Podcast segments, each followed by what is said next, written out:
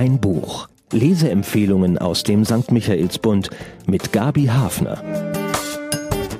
Mein Buch diese Woche führt in die französische Provinz. Es verströmt also kein Pariser Flair oder den Urlaubsglamour von Nizza, aber auch nicht die gnadenlose kritische Härte der Berichte aus der Provinz, wie zuletzt die Bücher der jungen Wilden Edouard Louis oder Didier Eribon.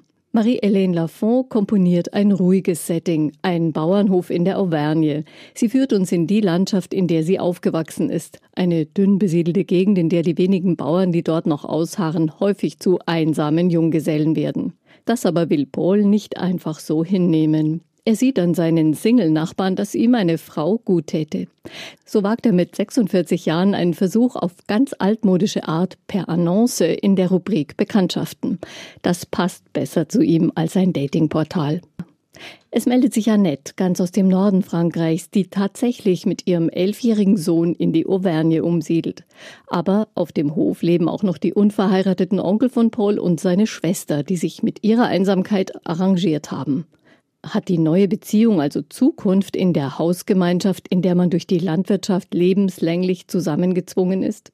Marie-Hélène Lafont lebt zwar seit langem in Paris, blieb aber der Provinz in gewisser Weise immer treu, denn die meisten ihrer 15 Romane spielen in der Auvergne, im Cantal, wo Marie-Hélène Lafont als Tochter von Bauern aufgewachsen ist.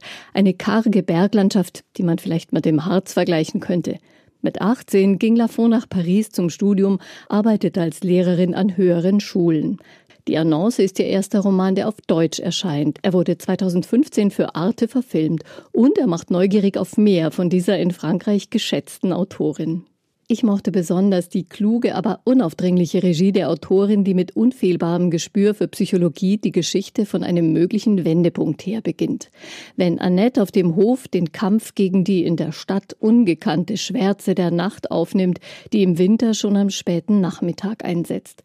Eingezogen auf Fridière war die 37-Jährige mit ihrem elfjährigen Sohn Eric zum Höhepunkt des Jahres im Juni wenn das Land eine Pracht war, wenn sich die Kräfte der Natur verbünden, um den Menschen zu überwältigen, wie es heißt. Was wird wohl den Sieg davon tragen, die schwarze Nacht oder die Pracht?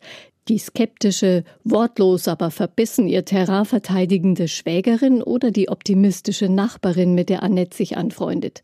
Kann sie wirklich heimisch werden hier oder bleibt die neue Zuflucht, gesucht vor den Trümmern ihrer belasteten Ehe, eine neue Bürde? Die Antwort hängt lange nicht nur davon ab, ob sie und Paul zueinander finden werden.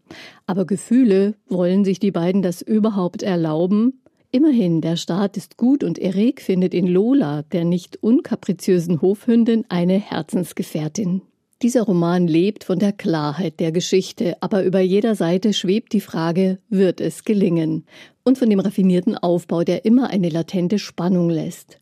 Die Sprache wird skaliert zwischen nüchterner Zurückhaltung, wie sie dem Charakter der Landbewohner entspricht, bis zu hymnischen Beschreibungen. Landliebe-Kitsch gibt's hier nicht. Dazu kennt Lafont ihre Gegend zu gut. Und sie macht keinen Bogen um die Realitäten, um das Phänomen Front National zum Beispiel. Aber es wird hier kein Stadt-Land-Gegensatz aufgemacht. Es ist zugleich ein Männer- und ein Frauenbuch. Alle kommen zu ihrem Recht. Auch die Alten und Kinder. Auch die leisen, die beharrlichen Typen können schier Unmögliches erreichen.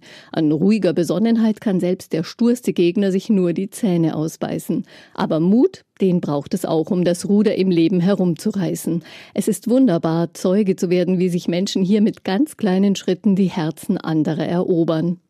Trotzdem kann man sich neu erfinden mit 40, von einem einsamen Zausel zum Familienvater und Liebhaber werden, sich von einer knapp vor der Depression dahinlebenden Frau ohne große Lebenschancen zu einem Wesen entwickeln, das mit frischer Energie eine karge, oft harte Existenz anpackt.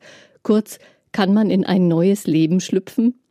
Eine aufregende Frage, vor die Marie-Hélène Lafont ihre Figuren stellt und sie mit viel Genauigkeit und Respekt bei der Lösung beobachtet. Ein schmaler, ruhiger, aber tiefgründiger Roman für alle, die nicht unbedingt actiongetriebene Bücher brauchen, sondern auch mal eine Langzeitbeobachtung im ruhigen Fluss des Lebens mögen.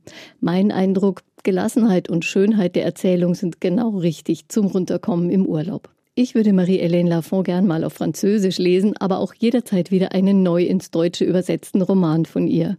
Die Annonce, der 180 Seiten schmale Roman über den feinfühligen Bauern Paul und seinen Versuch mit der Liebe, ist erschienen im Schweizer Rotpunkt Verlag und für 22 Euro zu bekommen, zum Beispiel in der Buchhandlung Michaelsbund und auf michaelsbund.de. Und nächste Woche hier im Podcast Susanne Steufmehl über Ilona Hartmann, Land in Sicht. Da geht es um eine junge Frau, die gerne einen Vater hätte und sich einen Mann dafür ausguckt.